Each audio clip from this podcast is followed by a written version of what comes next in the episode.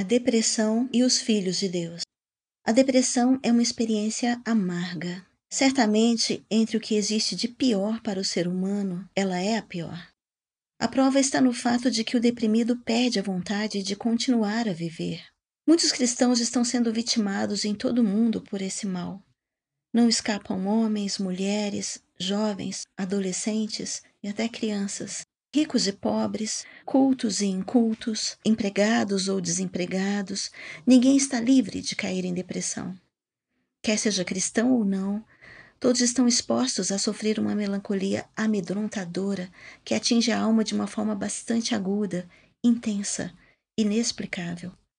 Ora, se nem aqueles homens que andaram com Deus, que viram os seus extraordinários feitos, que foram instrumentos do poder divino, escaparam, como escaparemos nós dessa enfermidade da alma? A depressão causa um verdadeiro transtorno. Abate, humilha, joga no isolamento, mina as energias, perturba os pensamentos, altera o sentido da vida, tira a vontade de viver, apaga a luminosidade da existência. O cristão, quando cai nesse fundo de poço, inevitavelmente faz uma pergunta universal: por que isto, meu Deus? Davi passou por muitos períodos de depressão. Num deles, ele escreveu, no Salmo 42, A minha alma precisa de Deus, assim como a costa suspira pelas correntes das águas. Quando me verei diante da face do Senhor? As minhas lágrimas têm sido meu alimento dia e noite. A minha alma se derrama, sinto abatida dentro de mim. Por que estás abatida, ó minha alma? Por que te perturbas dentro de mim? O salmista esforça-se para despertar seu espírito numa tentativa desesperada para sair daquele quadro de sofrimento da alma. Então dizia de si para si mesmo: Espera em Deus, confia nele, ele é o teu auxílio.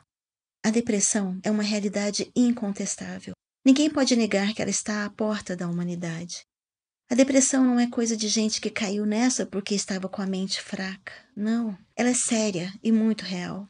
Penso que só tem condições de penetrar o mundo de uma pessoa deprimida quem já passou pela mesma situação. Caso contrário, qualquer palavra dita será apenas palavra. Meras palavras. Outro dia encontrei-me com um irmão que não via há muito tempo. Após as saudações iniciais, ele me disse: Pastor, eu passei por uma situação tão difícil que nunca pensei que existisse tal coisa. Eu achei que podia ter sido algum problema de família, como desemprego, problemas com filhos, ou alguma outra coisa comum em nossos dias. Mas ele continuou. Eu caí numa depressão tão profunda que eu não sei dizer como eu saí com vida. Pastor, é um negócio estranho, um horror. O apóstolo Pedro escreveu para uma igreja deprimida Fez referências a um fogo ardente, como se alguma coisa extraordinária estivesse acontecendo. Está em 1 Pedro 4, versículo 12. É isso, a depressão é como um fogo, como uma coisa extraordinária acontecendo dentro de nós. E essa coisa extraordinária, fora de ordem, inexplicável, é que faz com que o deprimido entre naquele estado de anormalidade. Ele sente dentro de si uma coisa estranha, mas não sabe explicar com precisão. Ele quer saber a causa de toda aquela tristeza, mas não tem como. A tristeza desce sobre sua alma como uma avalanche de neve, como um redemoinho nas águas, como as ondas irreversíveis de uma pororoca. Vai consumindo tudo. Quem está com depressão, o que faz é pensar, e pensa muito. Só que se perde em seus muitos pensamentos. É como se ele caminhasse por um corredor e se perdesse nos labirintos laterais na tentativa de encontrar sempre uma coisa nova para poder sair daquele lugar. A situação se complica mais ainda quando fala a alguém pelo que está passando e percebe que as pessoas não entendem. Quando alguém lhe fala, até para encorajá-lo, enfada-se, desgosta-se, torna-se arredio, busca o seu esconderijo imaginário. Ele foge. Ele quer libertar-se daquele tormento. Então se angustia, desespera-se e lá vem mais tristeza, tristeza, muita tristeza. O drama de Jeremias. Eu sou o homem que viu a aflição e sabe o que é sofrer os golpes da ira de Deus. Ele me levou para a escuridão e me fez andar por caminhos sem luz, Com sua mão me abateu muitas vezes o dia inteiro. Deus fez envelhecer a minha carne e a minha pele e quebrou os meus ossos. Em volta de mim, ele construiu um muro de sofrimento e amargura. Ele me fez morar na escuridão como se eu estivesse morto há muito tempo. Deus me amarrou com pesadas correntes. Estou na prisão e não posso escapar. Grito pedindo socorro, mas ele não quer ouvir a minha oração. Não posso seguir em frente, pois com grandes blocos de pedra ele fechou o meu caminho. Já não sei mais o que é paz e me esqueci do que é felicidade. Eu me lembro da minha tristeza e solidão, das amarguras e dos sofrimentos. Penso sempre nisso e fico abatido. Eis o testemunho inspirado de um profeta de Deus. Toda vez que quisermos saber o que é depressão, basta lermos o relato de Jeremias. Ele foi um dos que conheceu a depressão bem de perto. Note as palavras usadas por ele para descrevê-la: aflição, sofrimento, ferido pelos golpes da ira de Deus, habitação escura, caminho sem luz, convivência diária com o abatimento e a apatia, sem vigor, sem força física, aparência assustadora, músculos doloridos, vida encarcerada, sem força para se locomover, cercado por muros de amargura, mais morto do que vivo, prisioneiro de uma cela solitária, alma encarcerada, sem esperança, torturado pelos pensamentos do passado, grito de desespero, sem ninguém para entendê-lo e solidarizar-se com ele.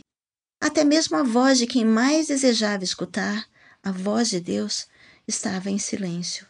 A sensação era de que o seu caminho estava totalmente fechado por paredões levantados em todos os lados. A paz, que dá aquela sensação de leveza e tranquilidade, não havia em seu espírito. O seu sofrimento o impedia sequer de lembrar de um momento de felicidade. Trazia na mente um fardo de muita tristeza e solidão. A vida amarga triturava o seu ser, causando-lhe muita angústia, e o abatimento físico e espiritual era como uma sombra que não lhe saía de perto. É interessante conhecermos rapidamente um pouco da vida de Jeremias.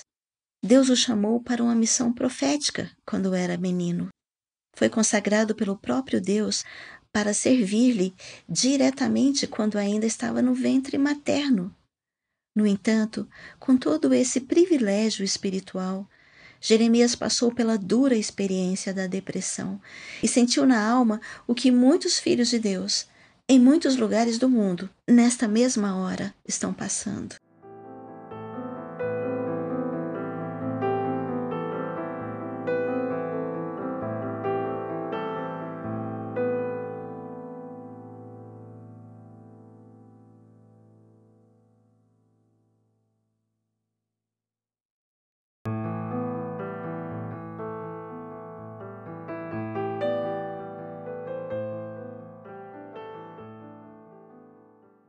O drama de Asaf. Asaf foi outro homem de Deus que conheceu de perto a depressão. Usou sua sensibilidade artística para auscultar sua alma e sentiu-se numa situação calamitosa, muito deprimente. Quando Asaf começou a sentir essa coisa estranha em sua alma, clamou a Deus para que ouvisse sua oração e lhe trouxesse socorro. Qual era o seu problema? Sua alma estava mergulhada numa tristeza profunda. O coração de Asaf estava angustiado, suas noites de insônia eram longas, sentia uma impaciência intranquilizadora dentro de si, levando-o ao desespero. Sua vida interior estava uma miséria, cheia de aflição. E o pior de tudo é que ele estava sofrendo tudo isso sem ter quem o consolasse, alguém que entendesse o seu drama. A dor na alma era tão grande que ele gemia, Sequer conseguia articular convenientemente as palavras para expressar o que sentia. Tendo recebido na infância uma boa formação religiosa e dedicado toda a sua vida para exaltar a Deus por suas grandiosas obras, intensificou sua busca pelo bondoso Pai, a fim de encontrá-lo, lançar-se nos seus braços, encontrar o descanso, obter o retorno da paz, pois sabia que ele era o único que poderia aliviá-lo daquela angústia. Buscava-o, mas não o encontrava. Então mergulhou para dentro de si e aplicou-se a meditar, a pensar nas coisas da terra e do céu. Quanto mais meditava, porém, mais o seu espírito desfalecia. Uma onda de perturbação que ele não sabia de onde vinha invadia sua alma, cobrindo-o durante longas noites. O sofrimento não se afastava do seu leito. Então teve a ideia de motivar-se com bons pensamentos, pensar nas coisas boas que lhe haviam acontecido no passado. Mas que frustração! Não havia alívio, a tortura continuava. Procurou saber do motivo de tudo aquilo estar acontecendo logo com ele, mas não tinha resposta. De tanto pensar e não encontrar respostas para suas perguntas, chegou a uma terrível conclusão. A mesma que tem chegado cristãos deprimidos. Deus se afastou de mim. Deus se esqueceu de mim. Deus não me ouve mais. Eu estou perdido. Então ele se debruçou em questionamentos teológicos. É importante destacar que uma das atitudes do deprimido, independente da causa da depressão, é levantar questionamentos teológicos. Até mesmo o cético busca respostas religiosas. O sofrimento é tanto que ele deixa de ser preconceituoso. Agora imagine um cristão. Quanto maior a intensidade do sofrimento e da angústia, maiores serão esses questionamentos. Acompanhe Asaf em seus questionamentos. Primeira pergunta: Porventura o Senhor rejeita para sempre? Ele se sentia rejeitado por Deus e queria saber se aquilo não teria um fim, se a rejeição seria eterna, se teria de conviver para sempre com aquele sentimento de estar sendo rejeitado. Segunda pergunta: Acaso o Senhor não torna a ser propício? Ele quer saber se não mais terá o favor de Deus, se não voltará a experimentar os saudáveis benefícios da vida que vem de Deus. Era como se estivesse querendo saber se teria ainda outra oportunidade para viver a vida, senti-la, para se alegrar, sorrir, brincar, cantar. Terceira pergunta. Cessou perpetuamente a sua graça? Será que a graça de Deus cessou e por isso a sua vida murchou? Será que a sua bênção não está mais comigo? A graça de Deus já não tem mais nada para mim? Isso será perpetuamente? Que coisa dolorida é quando o cristão está perseguido por pensamentos obsessivos de que a graça divina parece ter cessado. Viver sem o sentimento da graça de Deus para o cristão é terrível. Todo cristão, por experiência, sabe que a graça é uma maravilha do amor divino, graça que perdoa e salva, que aviva e dá esperança. Quando o cristão perde esse sentimento, tantas vezes experimentado, para eles, isso é o fim, uma tragédia. Quarta pergunta: caducou a sua promessa? Pelo que estava passando, Asaf parece entender que as promessas de Deus caducaram, não tinham mais validade. Ora, nós vivemos por fé. Mas quando a depressão chega, ela arrasta o Filho de Deus para o campo da dúvida cruel. Isso entristece. Com lágrimas, um homem culto e estabelecido na vida me dizia entre soluços: Coisas que eu cria tão alegremente das promessas de Deus agora me trazem dúvidas. Isso me entristece porque não é assim que eu desejo que seja. Quinta pergunta: Esqueceu-se Deus de ser benigno? Asaf exaltava com cânticos ao Senhor por sua benignidade revelada na história de seu povo, desde os patriarcas, mas agora quer saber se Deus estaria esquecido de um daqueles maravilhosos atributos da divindade, a benignidade. Sexta pergunta: será que ele reprimiu a sua misericórdia? Ele sabia que a misericórdia de Deus desvia a ira de sobre nós. Porventura Deus recolheu a sua misericórdia e sobre ele estava o rigor de sua ira santa? Não será ele sempre misericordioso? Nada há tão sublime quanto a extraordinária misericórdia de Deus. Todavia, nada tão terrivelmente pesaroso quanto sentir que até a misericórdia de Deus está ausente. Asaf vai ficando cada vez mais convicto de que a causa de toda aquela tristeza era a ausência de Deus em sua vida. Estava se sentindo rejeitado, abandonado mesmo por Deus. Que dor para alguém que era servo do Senhor viver o que ele estava vivendo. Quão terrível para o Filho de Deus é estar possuído por tais pensamentos. Quem não ficaria triste? Quem não cairia também em desespero? Imagine um cristão que vive todos os seus dias buscando agradar a Deus e de repente entra em depressão e começa a se ver sem a presença de Deus, sem o sentimento da graça, sem aquela paz que excede todo o entendimento. Asaf estava passando exatamente por isto. É o que também tem passado todos aqueles que, conhecendo ao Senhor, caem em depressão.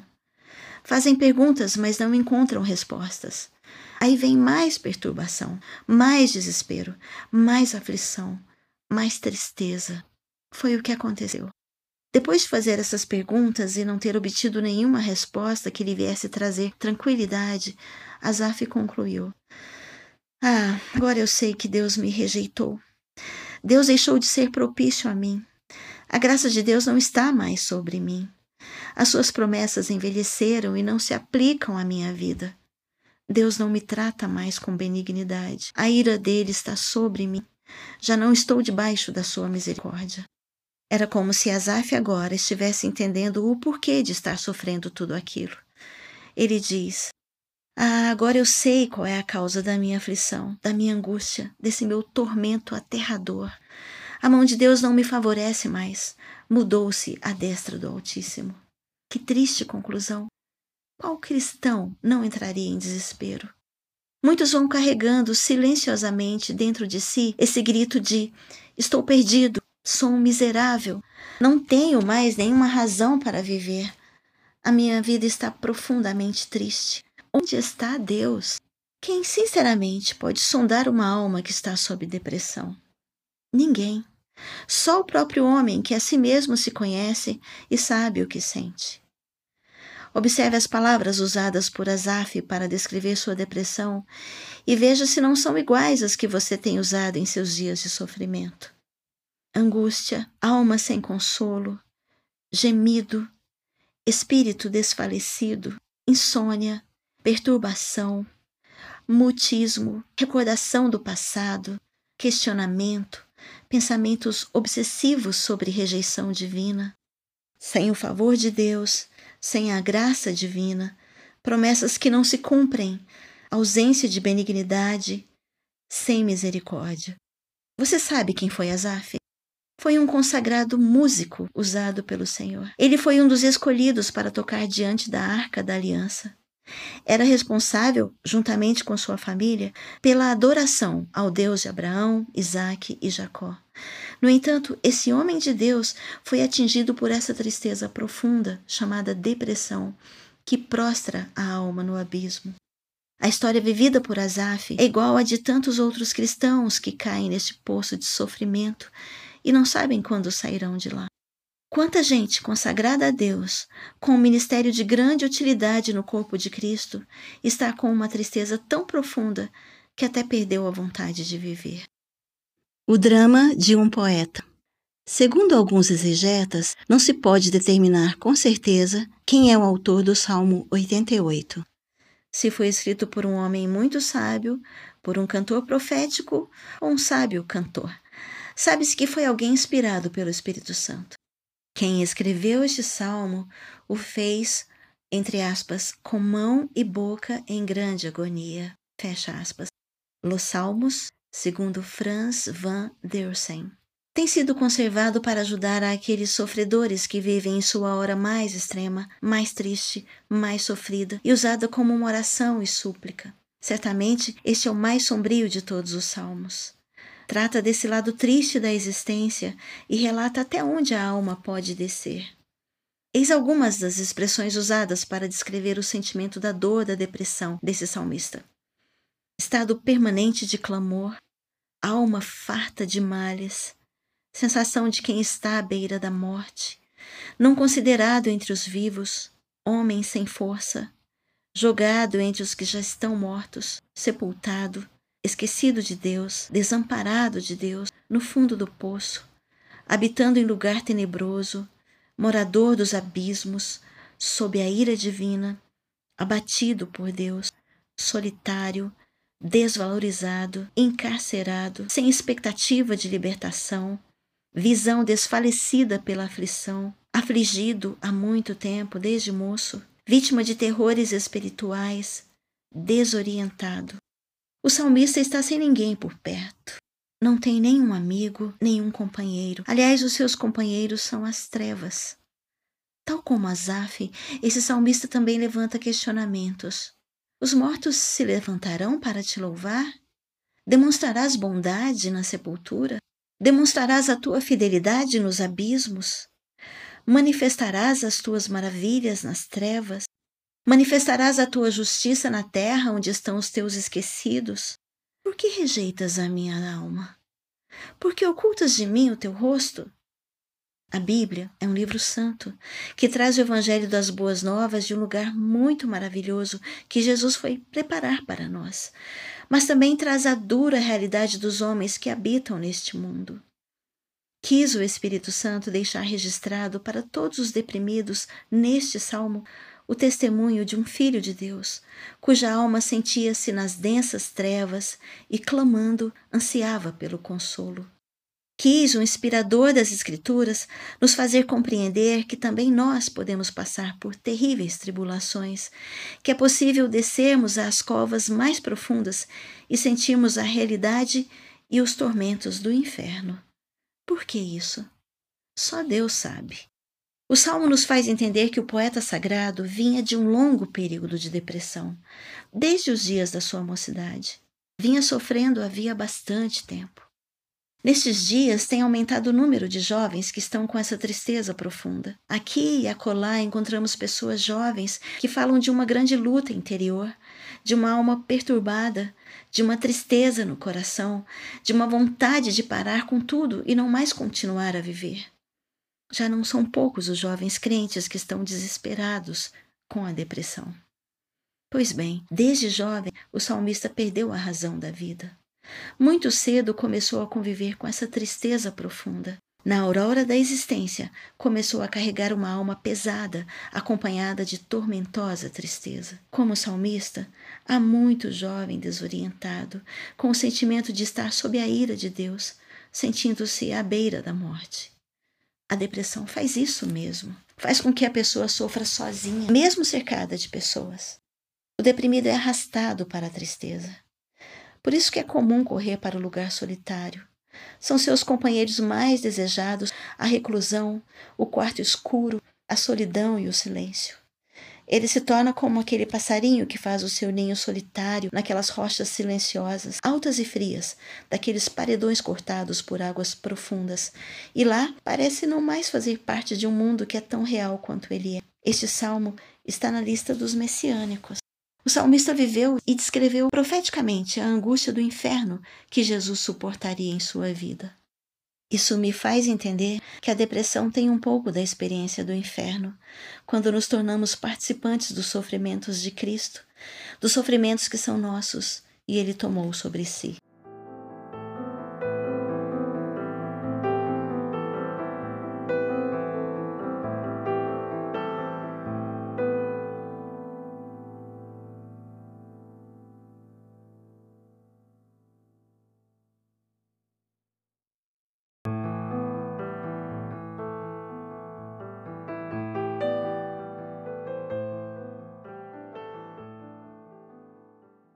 O drama de um cristão.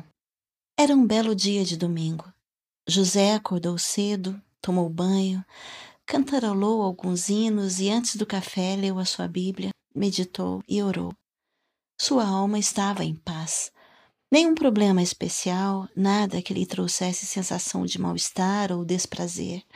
O dia estava lindo, e esse dia lindo casava-se com a leveza da sua alma. Ao sair de casa para o templo, ficou sabendo que naquela madrugada morrera um conhecido. Foi até o velório, conversou com os parentes, informou-se dos detalhes do falecimento, despediu-se e foi participar da escola dominical. Lá ele se reuniu com os irmãos, compartilhou da lição, retornou para casa, almoçou e deitou-se para dormir um pouco. Enquanto esperava pelo sono, de repente, um rápido pensamento invadiu sua mente e um aquecimento no estômago, acompanhado de um frio nos pés, trouxeram-lhe uma perturbação com angústia progressiva. Ficou impaciente, desconfortável, levantou-se do leito, sentiu uma tristeza profunda. Tomou a Bíblia para nela encontrar sossego, mas o seu espírito estava perturbado demais e sua mente desconcentrada pela angústia. A partir daquele momento, tudo começou a mudar. Foi como um incêndio, como um prédio desmoronando. Aconteceu assim, rápido, um abrir e fechar de olhos. Tornou a se deitar, mas o sono fugiu. Ficou taciturno. Não tinha o que conversar. O olhar se perdeu no horizonte, mas a mente fazia perguntas. Naquela noite fez força para ir ao templo. Saiu levando consigo uma tristeza que até então não conhecia. Ao término do culto, retornou ao lar. Preferiu ficar à porta. A rua estava deserta, nenhum transeunte, mas mesmo assim ali permaneceu para pensar pensar em si, pensar nos seus pensamentos, pensar no que estava acontecendo, porque ele sabia que alguma coisa anormal o havia cometido. José estava se sentindo muito mal. Como os pensamentos podiam abater tanto o seu espírito? Eles não lhe davam sossego, eram persistentes, obsessivos. Ao invés de diminuírem, cresciam cada vez mais. Suas mãos gelavam e suavam, uma agonia esquisita estava no seu coração. Olhou para o céu em oração, buscando socorro. Contemplou o firmamento cheio de estrelas. Olhar para o céu lhe trouxe medo porque se comparou com o infinito. Pensou na eternidade, na morte, no juízo de Deus, até que um estranho sentimento o invadiu uma sensação de solidão, impotência, miserabilidade sentia-se terrivelmente atormentado. Continuou nessa luta por muito tempo.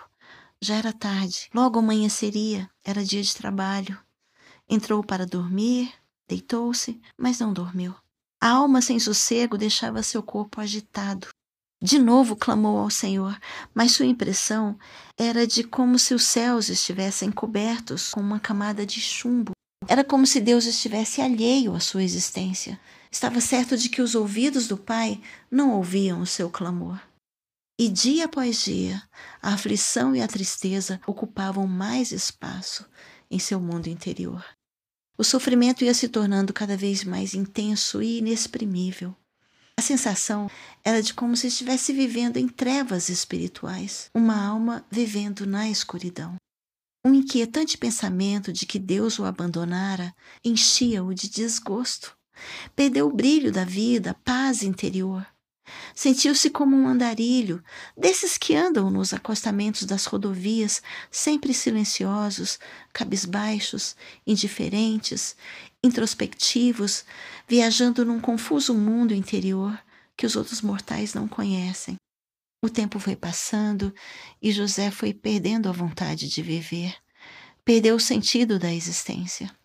Toda a sua estrutura estava como que arruinada. Seu corpo atlético nada mais significava. A mente estava escurecendo. Nada mais o atraía.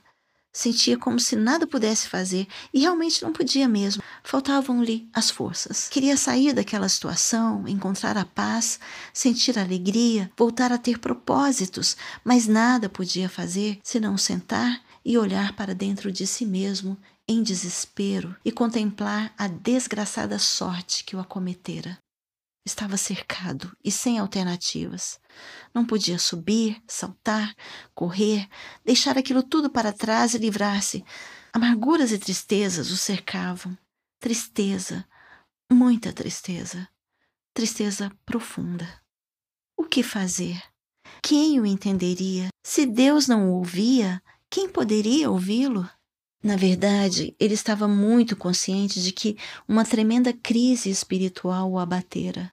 Chegou a esta conclusão porque as suas tristezas tinham cheiro de inferno. Sentia-se como se Deus estivesse em contenda com ele. Sentia-se na balança de Deus e achado em falta.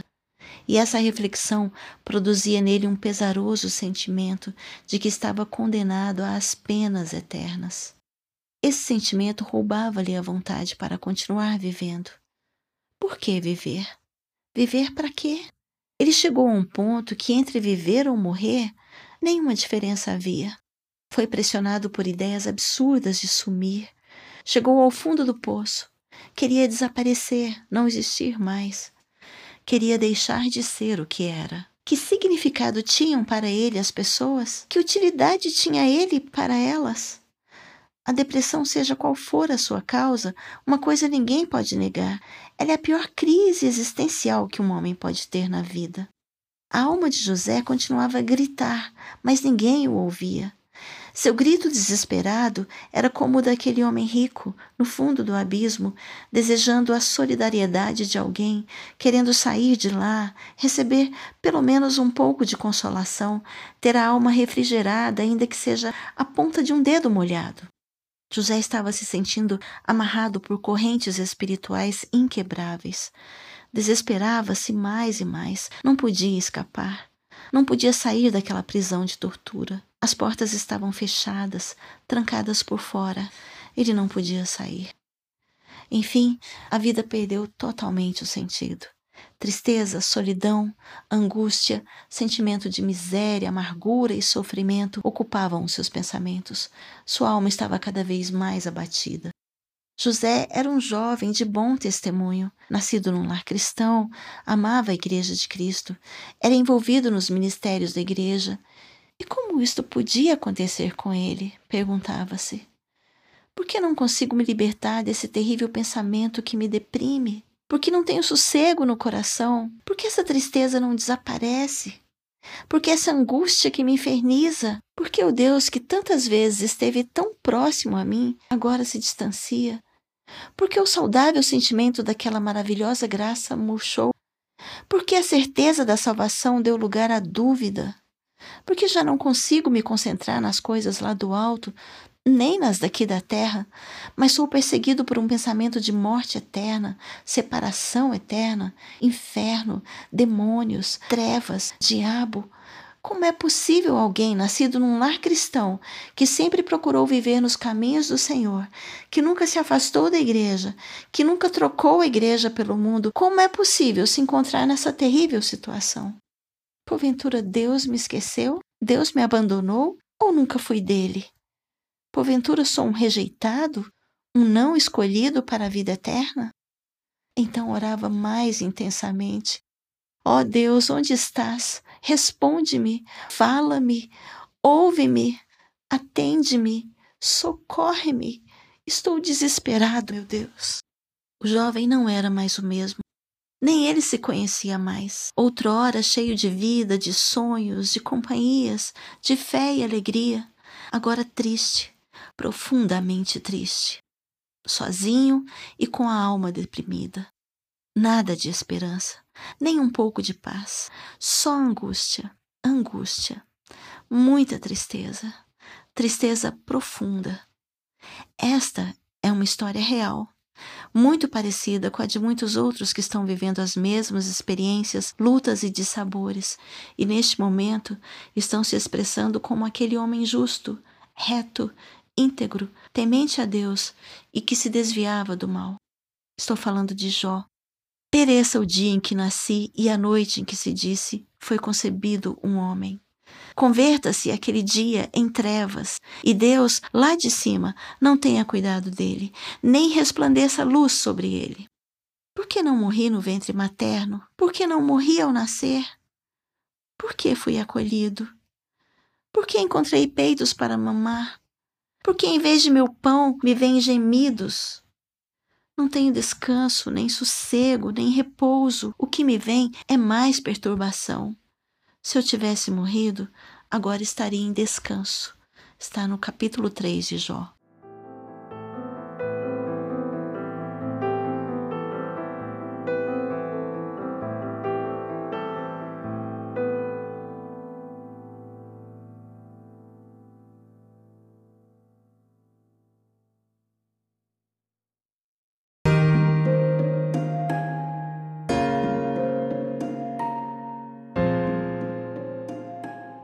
Deus está contigo. É verdade. Deus está sempre contigo. Ainda que dizes que não o vês, a tua causa está diante dele. Por isso, espera nele. Ele está contigo. Esta é uma das maravilhosas afirmações bíblicas. Ainda que andemos pelo vale da sombra da morte, Deus está conosco. O silêncio de Deus não significa sua ausência. Ele está entre nós, no meio de nós. Ele é o Emanuel. Certo dia, o profeta Elias se viu frente a frente num desafio contra 400 profetas da idólatra Jezabel, mulher do rei Acabe. A idolatria levou o povo de Israel a abandonar o Senhor e Elias reuniu o povo para mostrar que o Senhor é o único Deus. Então disse ao povo: Tragam dois novilhos, escolham os profetas de Baal para si um dos novilhos, e dividindo-o em pedaços, o ponham sobre a lenha, porém não lhe metam fogo. Eu prepararei o outro novilho, e o porei sobre a lenha, e não lhe meterei fogo. Então invoquem o nome do Deus de vocês e eu invocarei o nome do Senhor. E há de ser que o Deus que responder por fogo, esse é o verdadeiro Deus. E todo o povo respondeu e disse: É boa esta palavra. E os profetas de Baal tomaram os novilhos, prepararam-no, invocaram o nome de Baal desde a manhã até o meio-dia. Porém, não havia uma voz que respondesse. Chegada a vez de Elias, ele restaura o altar do Senhor que estava em ruínas, depois fez um rego ao redor do altar, armou a lenha, dividiu o novilho em pedaços, colocou sobre a lenha e disse ao povo: Derramem água sobre o holocausto e sobre a lenha. Mandou que fizessem uma segunda vez, de maneira que a água corria ao redor do altar, o rego se encheu de água. Elias rogou ao Senhor para que o povo soubesse que Deus é Deus e que ele era o seu profeta. Então caiu fogo do Senhor e consumiu o holocausto, e a lenha, e as pedras, e a terra, e ainda lambeu a água que estava no rego. Quando o povo viu aquilo, caiu de rosto em terra e disse: Só o Senhor é Deus. O Senhor é Deus. Naquele dia, os profetas de Baal foram mortos. Mas quando Jezabel soube o que acontecera com seus profetas, mandou um recado para Elias. Façam-me os deuses como lhes aprouver, se amanhã, a estas horas, não fizer eu a tua vida como fizeste a cada um dos meus profetas. Bastaram essas palavras para que Elias ficasse amedrontado, saísse correndo e fugisse para o deserto. Lá se assentou sob um arbusto e pediu a morte para si. Basta, toma agora, ó Senhor, a minha alma, pois não sou melhor do que meus pais. Deitou e dormiu. Elias entrou num processo de depressão. Recolheu-se, quis estar sozinho, sem ninguém por perto. Elias não queria mais viver. Enquanto Elias passava por esse drama pessoal, um anjo estava com ele. Este o despertou e o animou para que se levantasse e comesse. Elias viu junto à cabeceira um pão cozido sobre pedras e brasas e uma botija de água. Comeu, bebeu e tornou a dormir. O anjo acordou pela segunda vez. Elias se levantou, comeu e bebeu, recebeu ordens para ir ao monte de Deus e, com a força daquela comida, caminhou quarenta dias e quarenta noites. Ao final da longa caminhada, Elias de novo entrou numa caverna, mas veio o Senhor e lhe perguntou: O que fazes aqui, Elias? Ele respondeu: Eu tenho sido zeloso ao Senhor, e os filhos de Israel deixaram a tua aliança, mataram os teus profetas à espada, e eu fiquei só, e procuram tirar minha vida. Então Deus disse: Sai e põe-te neste monte. Eis que passava o Senhor, e um grande e forte vento fendia os montes e despedaçava as penhas diante do Senhor. Porém, o Senhor não estava no vento.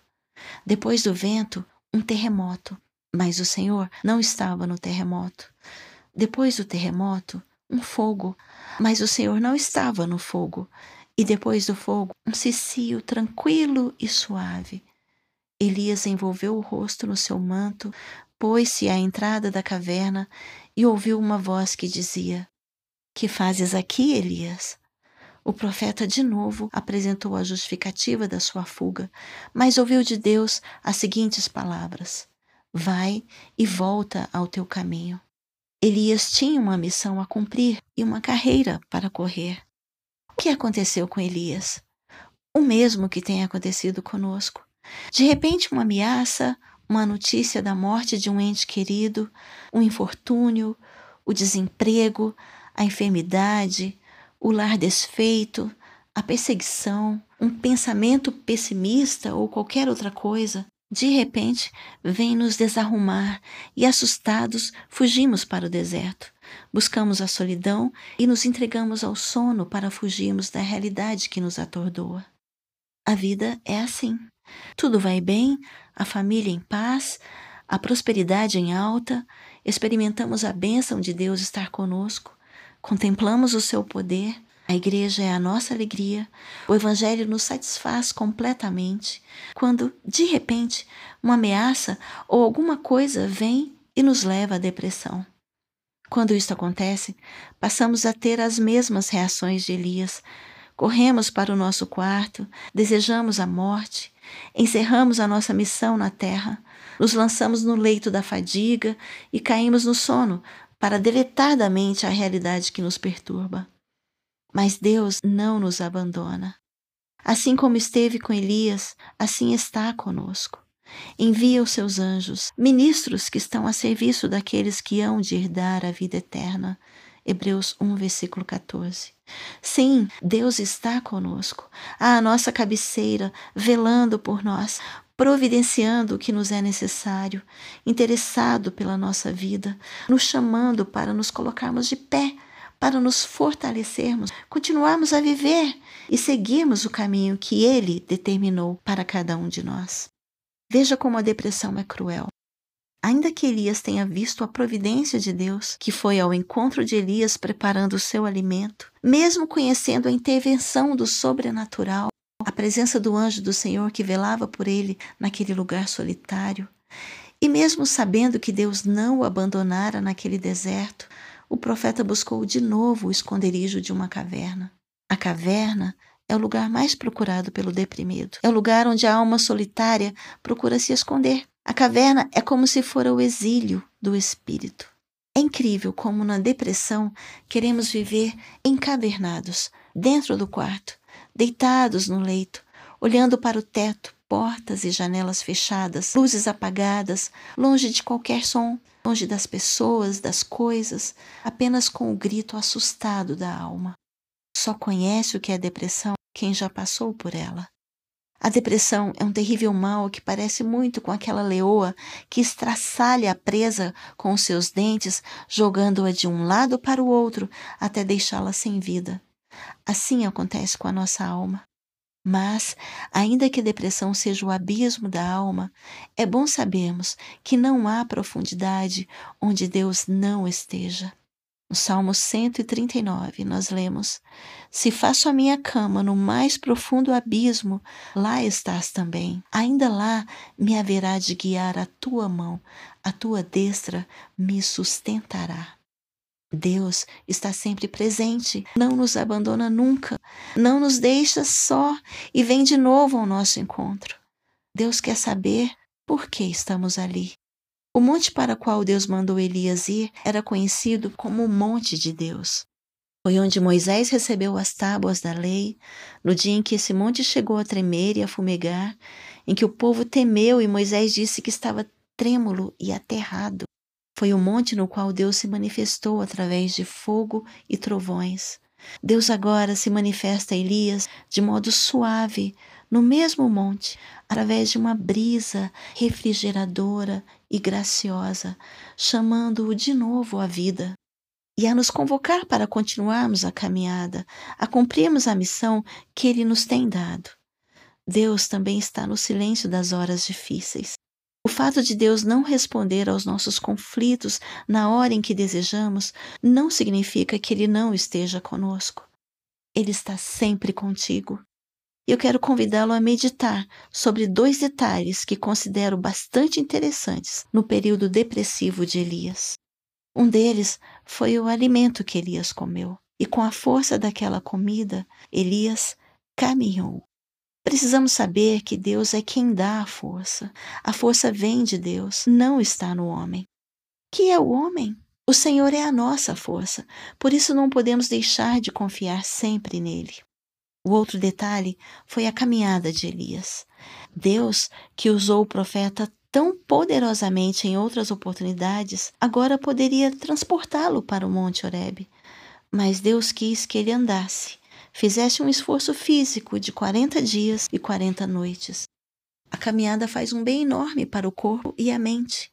É algo que o cristão deprimido precisa considerar. Esforçar-se para não ficar prostrado, ter atividade física, alimentar-se corretamente, administrar o tempo, as atividades, o estudo, o lazer, são detalhes importantes que fazem sim muita diferença na vida. Todos nós que caminhamos sabemos como uma caminhada faz bem ao corpo e à mente. Portanto, podemos dizer que a força para superarmos vem de Deus, mas Ele manda que também façamos a nossa parte e não fiquemos adormecidos pela tristeza, como os discípulos no Jardim das Oliveiras. A caminhada de Elias foi uma boa e eficiente terapia. Depois disso, Elias volta à vida, enfrenta a realidade, encontra-se com Acabe, comunica-lhe a palavra do Senhor, profetiza contra Jezabel, advertindo-a sobre a sua morte. Enfrenta os três capitães, acompanhados com 150 homens que queriam prendê-lo. Prepara Eliseu para o ministério profético. Conclui sua missão e num redemoinho é tomado, colocado numa carruagem de fogo e arrebatado por Deus como Enoque, não conheceu a morte. Quantas coisas maravilhosas aconteceram na vida de Elias depois da sua depressão. O Deus de Elias também é o nosso Deus.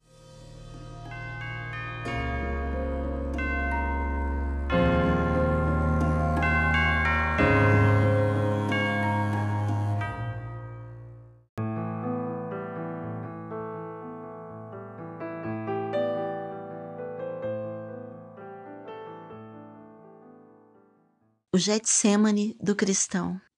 Todo cristão, cedo ou tarde, tem o seu Getsemane. Foi lá que Jesus disse: A minha alma está profundamente triste. Foi quando o Mestre suou sangue e por três vezes clamou: Pai, se possível, passa de mim este cálice. Foi onde vivenciou a solidão, sentiu a ausência do Pai, foi traído, preso e entregue nas mãos dos escarnecedores. No lugar havia muitas oliveiras. Também se achavam prensas para amassar o fruto e fazer o azeite. Pois bem, foi exatamente ali, naquele lugar, que Jesus teve a sua alma prensada. A depressão de Cristo o fez suar sangue. Os membros da igreja em Esmirna em Apocalipse 2, versículos 8 a 11, estavam sob grande perseguição, o que certamente trouxe profundas tristezas para aqueles irmãos. Jesus conheceu a tribulação pela qual estavam passando. Os cristãos estavam vivendo em extrema pobreza por conta da perda de seus bens. Passaram por um tipo de encarceramento espiritual que trazia muita tristeza. Muitos foram torturados, forçados a renunciar em suas convicções, passaram pela prova de escárnios, surrados em praças públicas, algemados, aprisionados. Muitos foram apedrejados, cerrados ao meio. Sem casas andavam peregrinos, errantes pelos desertos, montes, covas, pelos antros da terra. Sem roupas, cobriam-se com peles de ovelha e de cabras. Aqueles filhos de Deus passaram por grandes necessidades físicas, por grandes aflições espirituais. Muitos foram maltratados até a morte. Hebreus 11, versículos 36 a 38. Deus capacitou graciosamente aqueles heróis com uma mente firme. Deus os fez fortes. Não se renderam diante das ameaças e do sofrimento. Esperavam pela restauração de todas as coisas. Criam na ressurreição. Testemunharam vivamente a fé que tinham em Cristo. O que aos olhos do mundo podia parecer pobreza e destruição, para Cristo, aqueles momentos revelavam uma oportunidade de lutar, perseverar e vencer para ganhar a coroa da vida. A depressão pela qual passamos é como um fogo estranho que incendeia a nossa alma, mas isto não é a nossa desgraça, tampouco o nosso fim. Essa provação tem o seu lado positivo porque nos leva a examinar a nossa fé, o relacionamento com Deus e a nossa disposição para renovar a aliança com o Senhor. Eu tenho entendido que a depressão é como uma fornalha permitida por Deus para a purificação da nossa alma. Como o ouro precisa ser aquecida para poder reluzir o brilho de Cristo. Dizer que a depressão é necessária para o cristão pode parecer, no mínimo, uma agressão a quem está passando por ela, mas é a verdade. Ao passarmos pelas tribulações existenciais, nós crescemos, amadurecemos e mais tarde, quando entendemos algumas coisas pelas quais passamos, poderemos dizer, como Davi disse após seus difíceis momentos: Foi-me bom eu ter passado pela aflição, para que eu aprendesse os teus decretos. Está no Salmo 119, versículo 71. Conselho divino. Não abandone a congregação como é costume de alguns. Hebreus 10, versículo 25. Por maior que seja o desânimo de um deprimido, ele não pode deixar de estar na igreja. A igreja é um local muito especial. Costumo dizer que não há nenhum outro lugar que lhe seja semelhante. Essa afirmação não é fruto de nenhum romantismo, está firmada na palavra de Deus. Nesse mesmo livro, aos Hebreus, está o registro de uma declaração de Jesus ao Pai. A meus irmãos declararei o teu nome. Cantar-te-ei louvores no meio da congregação. E ainda, eis aqui estou eu e os filhos que Deus me deu. Hebreus 2, versículos 12 e 13. O texto afirma enfaticamente que Jesus está no meio da igreja. Igreja é gente, gente que ri e chora, levanta e cai, nasce e morre, alegra-se e cai em tristeza. É justamente na presença de Cristo, no meio desse povo, onde está a diferença entre a congregação e qualquer outro aglomerado de gente. Quando seu pastor diz, irmãos, Jesus está aqui, ele não está dizendo tolices. Faz uma afirmação verdadeira, bastante agradável e que deve ser abraçada com grande entusiasmo por todos aqueles que se dirigem ao templo para adorar em espírito e em verdade. Sendo assim, não existe nenhum outro melhor lugar para quem está em depressão. Vá para a sua congregação. Ali você receberá conforto para suportar as angústias, força para continuar na caminhada e esperança para não olhar para trás. Davi foi um homem de muitas lutas e tristezas, mas quando chegava o dia de ir para a casa de Deus e estar com os irmãos, ele declarava: Alegrei-me quando me disseram: Vamos à casa do Senhor. Ele preferia estar ali a qualquer outro lugar. Sentia-se como um passarinho que encontrava lugar para o seu ninho. Por ele, habitaria todos os seus dias no templo. Você vai entender que Davi não se referia ao templo vazio, mas aos irmãos, ao povo de Deus, à congregação. Ouça, não existe nenhum lugar nesta terra que seja melhor que a igreja. Perde muito quem não frequenta regularmente a congregação. Lá você canta, louva, ora, ouve a palavra, participa dos sacramentos, desenvolve a comunhão com os irmãos. Ali você aproveita dos meios de graça oferecidos pelo Senhor. No Salmo 73, Asaf conta a sua experiência. A sua situação começou a mudar quando ele diz que entrou no santuário de Deus.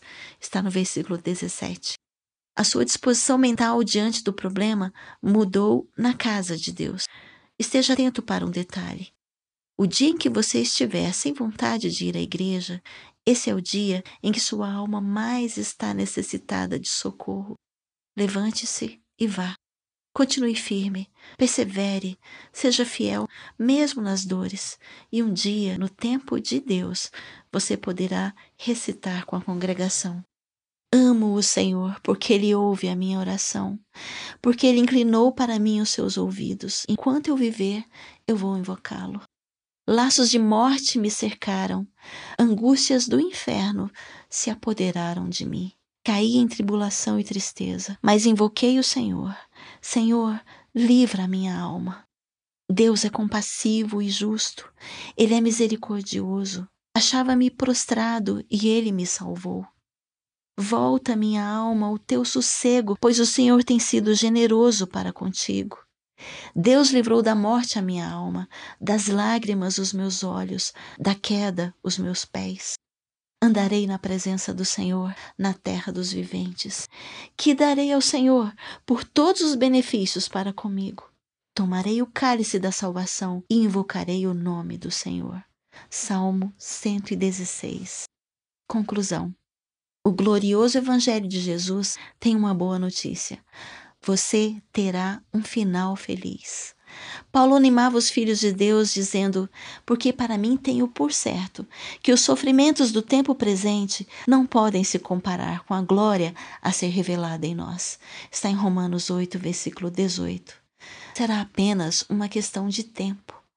Jesus observou que os discípulos estavam tristes, então procurou animá-los com palavras de esperança, ao dizer para eles que ia preparar lugar, depois voltaria e os receberia, para que onde ele estivesse, estejamos nós também. Jesus nos fará habitar numa cidade onde não haverá noite, não se precisará de luz de candeia, nem da luz do sol. O Senhor será a nossa luz. Os filhos de Deus serão para sempre consolados. As lágrimas serão enxugadas. A morte não existirá. Não haverá luto, nem pranto, nem dor. Os sofrimentos serão extintos. O profeta Isaías profetizou sobre um tempo de felicidade. O deserto e a terra se alegrarão, a terra florescerá abundantemente, jubilará de alegria e exultará. A glória e o esplendor do Senhor serão vistos, a areia esbraseada se transformará em lagos e a terra sedenta em mananciais de águas. Ali haverá um bom caminho, caminho que se chamará o caminho santo. Os resgatados do Senhor virão a Sião com cânticos de júbilo. Alegria eterna coroará as suas cabeças. Gozo e alegria alcançarão, e a tristeza e o gemido fugirá deles. Isaías 35 Todos os que choraram serão consolados. No lugar do luto, uma coroa. No lugar de cinzas sobre a cabeça, óleo de alegria. Em vez de pranto e espírito angustiado, veste de louvor. Em lugar da vergonha, dupla honra. Em lugar da afronta, exultação pela herança celestial. Isaías 61, versículos 2 e 3. Cristãos, levantai-vos, fortalecei as mãos frouxas e firmai os joelhos vacilantes. Aos desalentados de coração, aos amedrontados, coragem. O Senhor vem e nos salvará. Irmãos, Deus é por nós. Logo, quem será contra nós? Quem nos acusará? Quem nos condenará? Quem nos separará dele? Ora, se Cristo morreu por nós, nos perdoou, nos salvou, nos justificou, intercede por nós, quem nos separará do seu amor? Você pensa que a profunda tristeza pela qual está passando é sinal de que está separado de Cristo? Saiba que nada pode nos separar do amor de Deus que está em Cristo Jesus. Anote isto em sua mente: nem tribulação, nem angústia, nem perseguição, nem fome, nem falta de vestes, nem perigo, nem morte, nem poderes físicos ou espirituais, nem o materialismo, nem a altura, nem a profundidade, nem qualquer outra coisa poderá nos separar do amor de Deus que está em Cristo. Romanos 8, versículos 31 a 39. O apóstolo Paulo, na força da revelação inspirada, exulta em Romanos 8, versículo 37. Em todas as coisas, porém, somos mais que vencedores, por meio daquele que nos amou.